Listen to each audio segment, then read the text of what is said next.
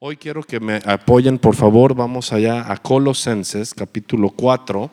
Colosenses capítulo 4. Y no creas que ya se me olvidó lo de Iván. Ahí voy. Porque me llamó la atención lo que me dijo Iván. Me dijo, hay ciertas cosas que usas cuando estás predicando que se escuchan en la, en la reproducción. Entonces necesitas mejorar en esto y en esto y en esto. Ahora yo soy el pastor, yo soy el comunicador. Puedo ser soberbio, puedo ser arrogante, puedo decir, oye, si a mí Dios me dio el mensaje, ¿tú por qué me dices? Pero en realidad Dios está ocupando a Iván para decirme que el mensaje tiene que oírse y llegar correctamente. Entonces, por eso le dije, Iván, si te escucho y tan lo escuché que al venir ya para, para ir a casa, venía meditando y le dije, Dios, háblame acerca de esto. Te pido que me hables. Y aquí va para todos los que, para todos los que decimos, Señor, usa mi vida. Y muchísimo más para aquellos que tocamos plataforma. O sea, es algo muy grueso, porque cuando tú tienes una relación con Dios y le dices, háblame, Él te responde. Y vamos allá a Colosenses capítulo 4. Ah, en el verso 3 y 4, por favor. El apóstol Pablo le está pidiendo a la iglesia de Colosas algo impresionante. No es la primera vez que el apóstol está hablando, no es cualquier comunicólogo no, no, no, es, es, un comunicador impresionante. El apóstol Pablo hablaba con, en aquel tiempo, bueno, ahora también, el Vaticano es el estado de más influencia en el mundo. ¿No? El Papa a donde llega se le cuadran los, los, los, presidentes de todas las naciones. Así de poderoso es el Estado del Vaticano. Y eso no ha cambiado desde hace miles de años. Acuérdate que cinco imperios ha habido que han dominado el mundo entero. Este, está, es Babilonia, Siria, los persas, medopersas y Roma. Y los Babilonia, adiós. Los sirios, adiós. Los persas, adiós. Los medos, adiós. Los medopersas, adiós. Pero Roma nunca nunca ha caído como imperio. Roma se quemó, pero sigue siendo imperio. Entonces, ¿por qué refiero esto? No me voy a ir hacia esa enseñanza. Aquí no se trata de, llenar de datos, sino de que nos quede claro el mensaje. Pablo, cuando él perseguía a la iglesia, cuando él era un ortodoxo, un israelí ortodoxo, era un hombre preparadísimo. Era un hombre que hablaba con los césares. No era cualquiera. Fíjate nada más que impresionante. Quiero que, que, tomes ese dato en tu corazón por el mensaje que nos va a hablar Dios. Porque a veces hablamos de Pablo y no, sí, y el apóstol y todo así como, como con ese pecado de familiaridad que tenemos, como si fuera cualquier hombre más. Pero no, amado, era un hombre elocuente, era un hombre políticamente influyente y que lo respetaban los, los, los funcionarios de Roma. ¿Cuántos se acuerdan cuando llega ante Agripa? Ahí está en el libro de Hechos y que le dice, tú sabes, Agripa, tú sabes de lo que te estoy hablando. O sea, para tú hablar así, ante el, el, el, segundo de a bordo del imperio más importante del mundo, tienes que tener una confianza increíble. Es como si ahorita llegas con el yerno de Trump y le dices, tú sabes de lo que te estoy hablando, Jared, tú lo sabes imagínate la, relación que tienes que tener y el respeto que te tienen que tener para que te escuchen hablándole así. Jared, hombre, no nos hagamos. Piénsalo. Ya te llevé hasta Roma y ahora te llevo acá, a Washington. ¿No? Y que Jared diga, por poco me persuades, Daniel. O sea, imagínate la relación, ¿eh? Y la preparación que tenía el apóstol Pablo. Ahora, ¿por qué es importante esto? Por lo que vamos a leer aquí en Colosenses. Siendo un hombre elocuente, siendo un hombre preparadísimo, más que cualquier ministro que hoy se haya levantado. Y a veces los ministros actuales somos tan arrogantes que no nos queda. en verdad no nos queda. Porque en el libro de Hechos dice que, el pan lo compartían con alegría y sencillez de corazón. Entonces, ¿cómo tenemos que ser los creyentes? El que está a tu lado, así alivianados, sencillos, dejando la forma incorrecta de hablar, dejando lo religioso de, de lado, porque pensamos que por religiosos somos muy espirituales. Y de repente, yo meditando en lo que Iván me dijo, dije, a ver, Señor, ¿a qué, a qué público queremos llegar? Y mucho ojo, me puse nervioso. Por una razón, precisamente. Me puse a temblar porque dije, Señor, qué importante, porque estamos tan acostumbrados y tan contentos de hablar con un lenguaje que nadie nos entiende. Les quiero hacer una pregunta. ¿Cuántos quisieran, cuántos quisieran honestamente ganar a personas para la eternidad con Jesús? Quiero ver tu mano si anhelas ganar a alguien.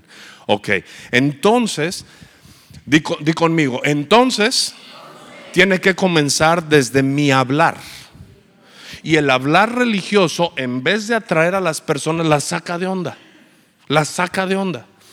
Tú invitas a una persona a la congre, una persona que nunca ha venido, que no sabe qué es, qué es la alabanza, qué es la adoración, y nos ponemos así, este, ah, aleluya, santo, bendito. Y nos ya para, empezar la persona está asustada, sacadísima de onda, ¿no?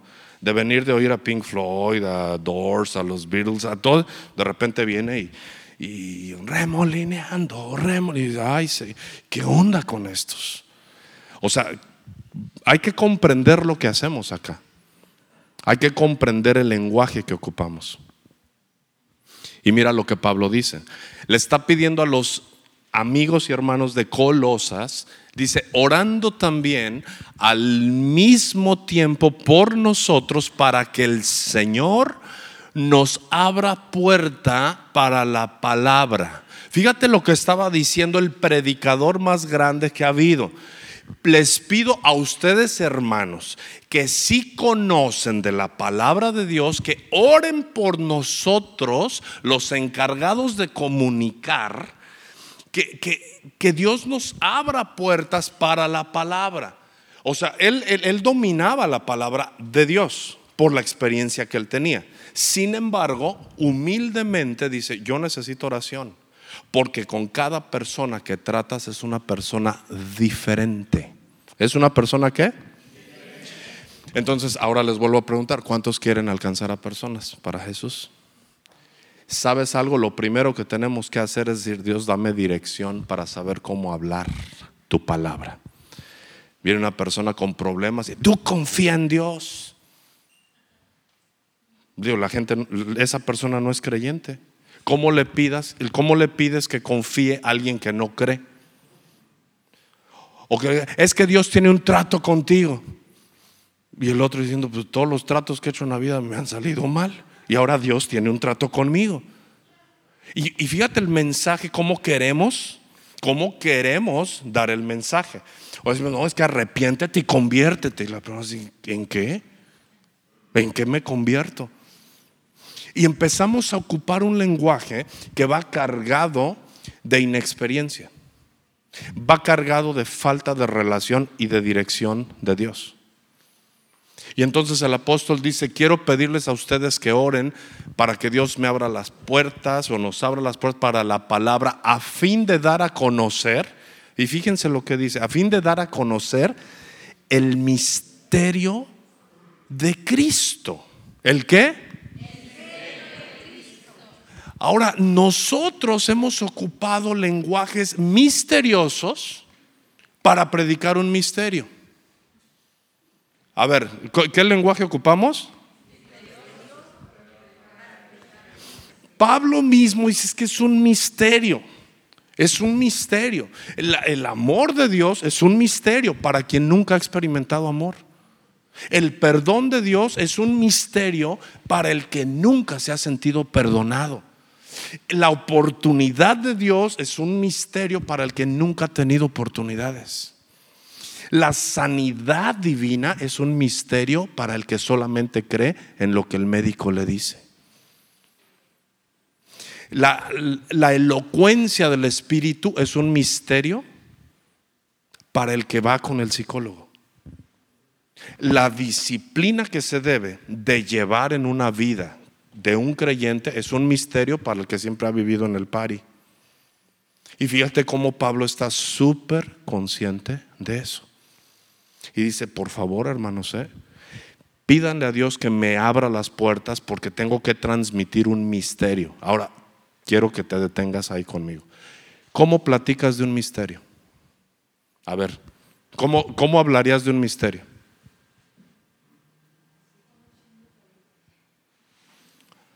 No, pero ¿cómo hablarías? Porque el chisme es una cosa, pero el misterio es otra. Como cuando alguien te dice, oye, se me subió el muerto.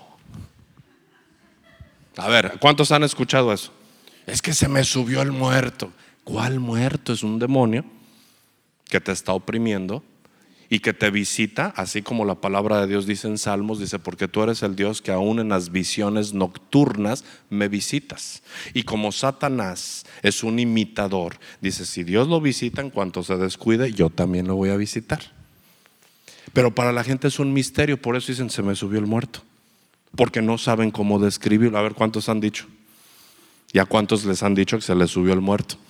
Si está muerto, no se sube para que veas cómo es un misterio describir las cosas del Espíritu. Es un... Ahora, ¿cómo hablas del misterio de Jesús? Solamente con la dirección del Espíritu Santo. ¿Cómo entiendes que la sangre de Jesús, que es roja, se derrama, queda sin vida limpia nuestros pecados negros, los vuelve blancos y vuelve a la vida y está entronado en poder. Eso es un misterio. Que solo hasta que vamos teniendo una relación con Dios, empezamos a entender por la fe que eso sucedió. Pero ¿cómo lo, cómo lo hablas? ¿Por qué crees que muchas veces, no, a ver, tú dile, háblale? Y te dicen, oye, ¿qué hacen en la congre? ¿Cómo te digo? Es que es bien bonito. ¿Cuántos no han sabido describir la atmósfera de la congre? Dicen, vamos, pero ¿a qué? Tú vamos y ya. Pero ¿qué pasa? Es que se siente bien bonito. Y la gente dice, yo no quiero sentir bonito, yo quiero una respuesta. Lo que menos quiero es sentir bonito. Por sentir bonito estoy embarazada. Por ejemplo. A ver, háblale del misterio del perdón de Dios para la fornicación cuando es tan común para las personas. A ver, ¿cómo hablas de ese misterio? Todo eso por, un por una sola palabra de Pablo me tronó el, el 20. ¿eh? A ver, Javi, ponme música de misterio, por favor. No, no es en serio, porque te vas a dar cuenta. ¿Cuántos han oído la música de misterio? Y te así, ay, dices, quita eso. No sé, pero y luego estás así, ¿no? En la casa y de repente se oye. Y es algo que no puedes describir, pero es un misterio. Y no porque no lo puedes describir no existe. ¿Cuántos han estado en la casa? Y es un misterio que hizo el ruido, pero te, te pone los vellitos de punta. Y lo que menos quieres es oír esa música. Y si alguien, el vecino la estaba oyendo, así estaba viendo así una de Alfred Hitchcock, dice, apágale. Y no porque le apaga se va a ir el misterio. Ahora pon música de paz, así como, ay, como aquello que nos da paz. Y no sabes ni por qué, pero cambia algo en el espíritu.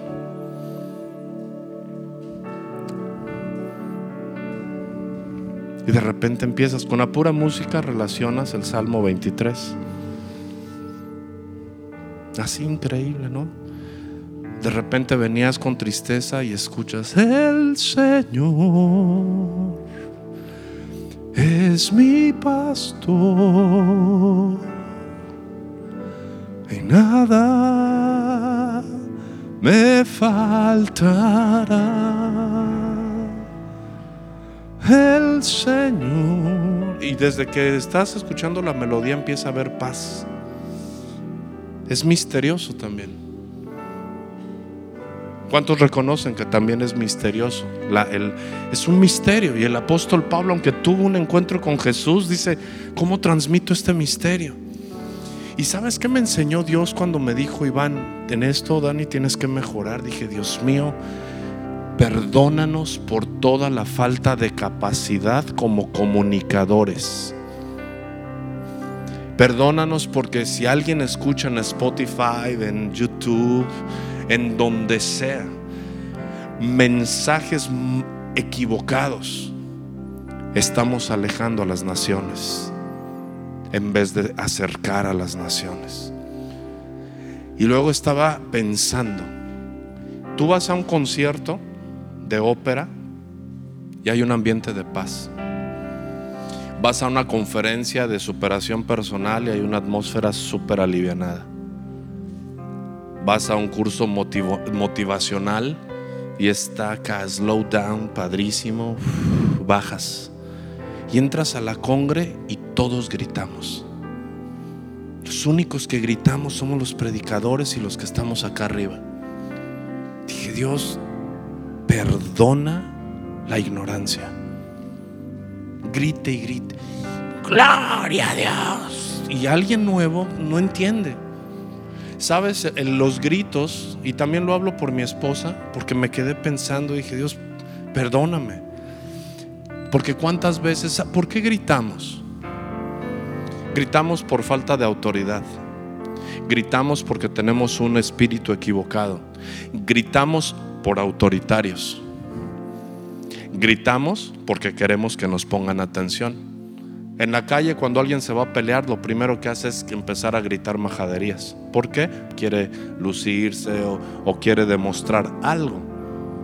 Y entonces el Espíritu Santo me decía, ¿tú qué quieres demostrar?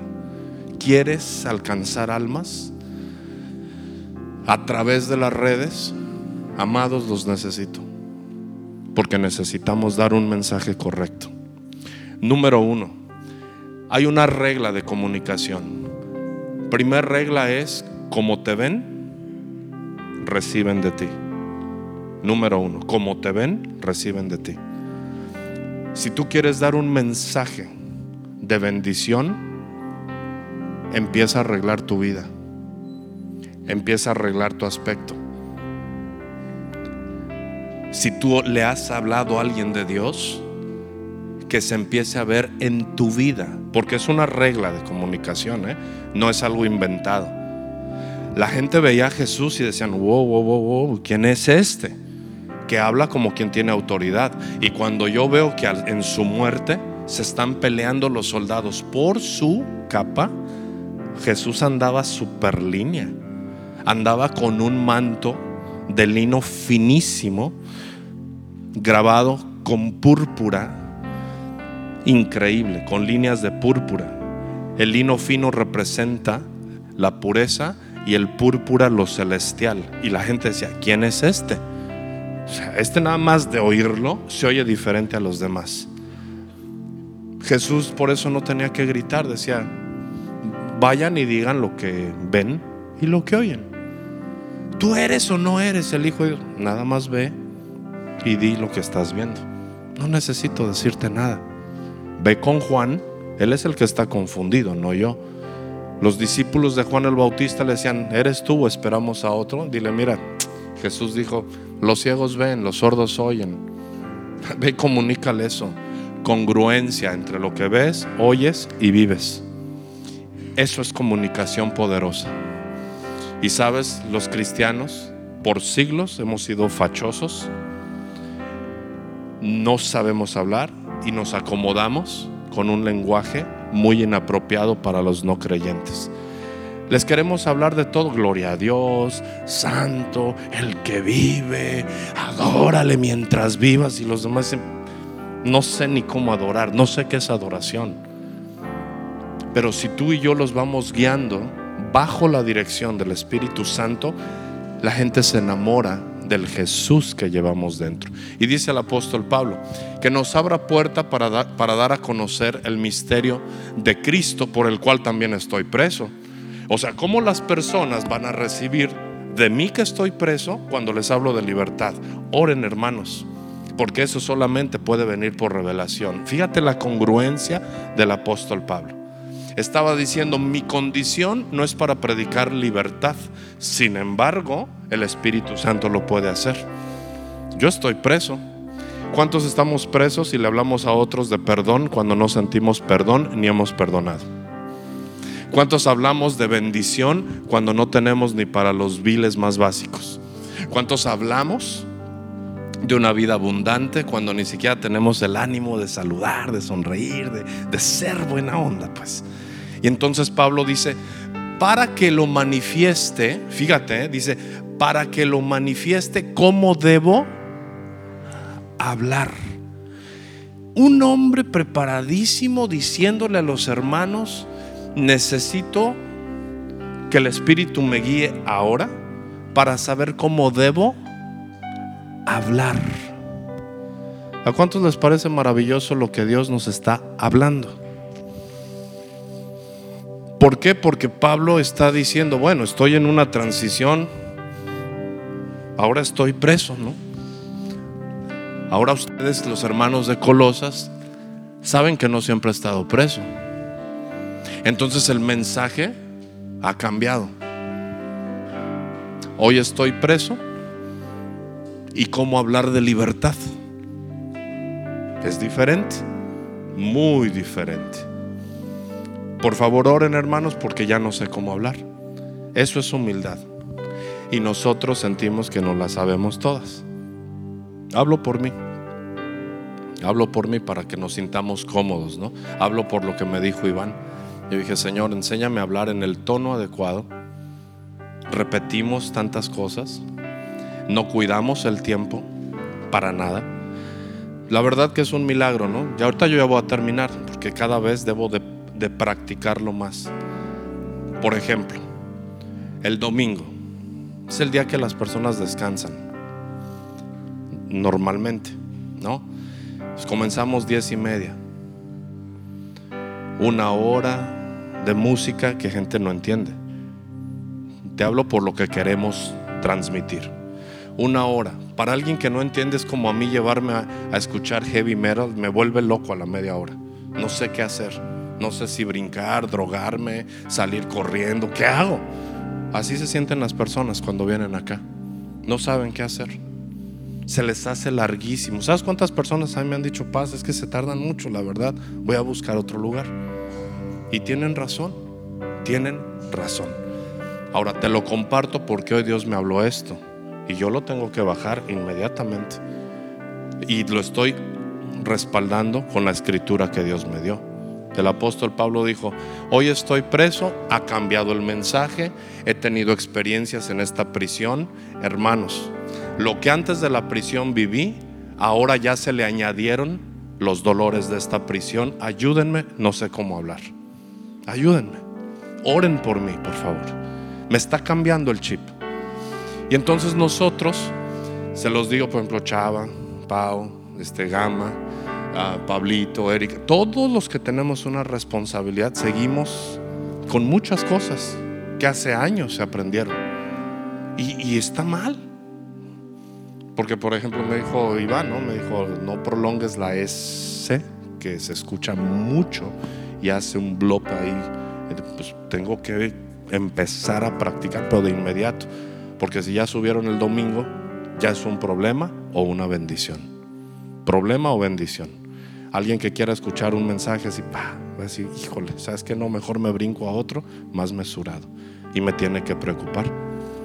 Y nos tiene que preocupar poner orden en nuestra vida. ¿Cuántos dicen sí, Señor? Y dejar de hablar cosas que no entendemos y que otros tampoco entienden. La verdad. Entonces voy, voy rápidamente a terminar con estas escrituras porque no es el qué, di conmigo, no es el qué sino el cómo lo voy a decir. Porque hay muchas cosas que, que decimos el qué. Por ejemplo, Yo a veces le he dicho a mi esposa, quiero esto, pero se lo he pedido muy mal. Entonces a ella ya no le importa el que le pedí, importa cómo se lo pedí. A ella también me ha pedido cosas que sí es importante, pero el cómo me lo dijo me saca de onda. Es lo mismo con el Evangelio. No es el mensaje que queremos entregar, sino el cómo lo entregamos. Arrepiéntete, conviértete, vuélvete, adórale, santo, dánzale. Y toda la gente dice, no, me voy a volver loco, es una vida muy difícil, no tengo ánimo de nada. Entonces es mejor empezar a fluir con la dirección del Espíritu Santo, bajar el tono, entendiendo que todas las cosas que tienen éxito afuera son más mesuradas que aún la iglesia. Y que el apóstol Pablo nos está hablando, Dios a través de una relación con Él, esta noche nos está diciendo, hay algo diferente que hacer. Hay, personas que, apenas las ves, gloria a Dios, ay, ay, hasta, hasta se espantaron. ¿Gloria a quién? ¿Trevi viene o quién? No, no, no, gloria a Dios. ¿No? Entonces, amados, tenemos, dile al que está a tu lado, tenemos cosas nuevas que aprender. Y quiero comenzar por mi persona, pidiéndoles, oren por mí, porque tengo que entregar un mensaje nuevo cada reunión. Pero es el mensaje de nuestra vivencia, juntos. Yo vivo cosas día a día pero yo necesito empezar a dar mensajes de cosas que tú y yo vivimos como familia y como congregación. Esos son los testimonios de poder. Entonces, vamos por favor rápidamente a Proverbios 25 y no nos dice el qué de hablar, sino el cómo es el resultado de las palabras que son correctamente expresadas. Proverbios 25 del verso 11 al 13.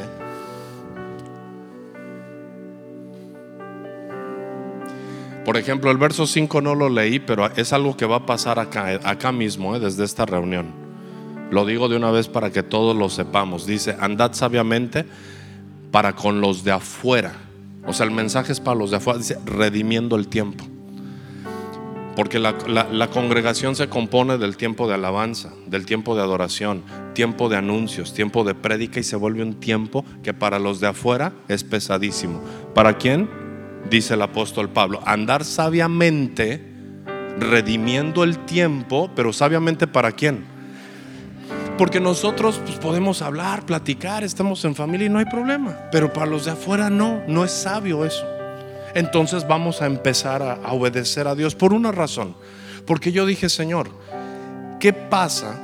Porque la primera iglesia que tanto mencionamos tenían un éxito impresionante y arrollador porque todos sus principios eran guiados por el Espíritu. Y aquí está. Estas son las bases de la palabra. No hay de otra, pues. Entonces, si queremos avanzar, si queremos ganar, aquí hoy en realidad yo vi un espejo y dije, por eso Mejor dicen, ay, no, sabes que yo me voy a descansar porque el jueves a las 10 yo ya paso, yo tengo un sueño horrible, ya todo, yo el viernes trabajo. Y el domingo, no, hombre, 10 y media para salir a la una, una y media, dos, no, ¿sabes qué paso? Cuando en cinco minutos podemos entregar un mensaje de vida eterna. Amén. Entonces, dice Proverbios 25, 11 al 13, manzana de oro con figuras de plata, es la palabra dicha como conviene. Entonces, cuando yo hable, tengo que pensar en cómo conviene que lo diga. Nuestros fracasos matrimoniales vienen del cómo le dije las cosas a mi pareja. No fue el que le dije, sino el cómo se lo dije. ¿Cuántas relaciones se rompieron por haber hablado mal? ¿Cuántos reconocemos una razón, pero fue el cómo y nunca tuve la gracia del Espíritu para poder llegar a un acuerdo. Y todos peleamos porque yo tengo la razón y escúchame y, tú me vas a oír y tú y, no conviene eso. A mí me conviene estar amor y paz. ¿No? O sea, total, mira. Por ejemplo, si no me quiero pelear y alguien me la raya por manejar mal, pues, pues, perdón. O sea, perdón No me conviene bajarme que me vayan a romper la nariz, porque la operación me cuesta cara. Y aunque gane, no hay pelea ganada jamás porque es pelea. La verdad. No me conviene gritarle a mi esposa y que acabe gritándome. No me conviene maldecir porque acabo maldecido. Entonces a mí Dios me dice, como zarcillo de oro y joyel de oro fino, es el que reprende al sabio que tiene oído dócil. ¿Oído qué? Entonces yo no tengo que gritar, hay que predicar con palabras tranquilas. Y la realidad es que, por ejemplo, nosotros vamos a un zoológico y si lo que queremos es que nos pongan atención, es por las virtudes que tenemos. Por ejemplo, vamos a un zoológico y nos quedamos viendo al gorila. Y el gorila no nos grita, no nos habla, no nos dice. Los gorilas tablanchines somos nosotros. Pero ellos nada más nos llaman la atención de estar, o sea, se rascan y nos ven y wow, el gorila. Y no tuvieron que gritar. Y luego vamos y vemos a la jirafa y allá y está comiendo y llama nuestra atención. Los únicos que gritamos somos los hombres. Qué feo, ¿no? ¿Cuántos ya el Espíritu Santo ahorita te mostró tantas cosas en un recorrido de unos minutitos? El Señor nos ayude, amados. Y termino, dice, como frío de nieve en tiempo de la siega, así es el mensajero fiel a los que lo envían. Fíjate, como frío de nieve en tiempo de la siega. O sea, cuando tú estás trabajado, cuando, cuando estás sudando y todo, que te llegue un viento fresco. Dice, así es el mensajero, fiel a los que lo envían. ¿Por qué tomé proverbios? Por una razón, porque Jesús dijo, hagan discípulos, hagan discípulos. Entonces tenemos que ser mensajeros fieles. Y por lo que a mí respecta, les digo en esta noche, necesito crecer, un buen, necesito aprender a hablar cada vez mejor, porque cada conciencia de la audiencia, cada persona es diferente en intelecto y en sentimiento. Yo no puedo entregar el mismo mensaje a una persona que vive en Tijuana que a una persona que vive en Chiapas. ¿Por qué? Porque en Chiapas hay selva y se respetan verbalmente. Entonces, si yo le hablo de una forma correcta y ellos creen en mi palabra, pero si voy a Tijuana, la vida es más violenta, más tiene que ser el mensaje diferente. Pero ¿quién me va a enseñar eso? Dios. ¿Cuál es el problema del mensaje? Que lo hemos querido dar igual y para todos. Y amado, yo te pido en esta noche que meditemos en lo que queremos transmitir.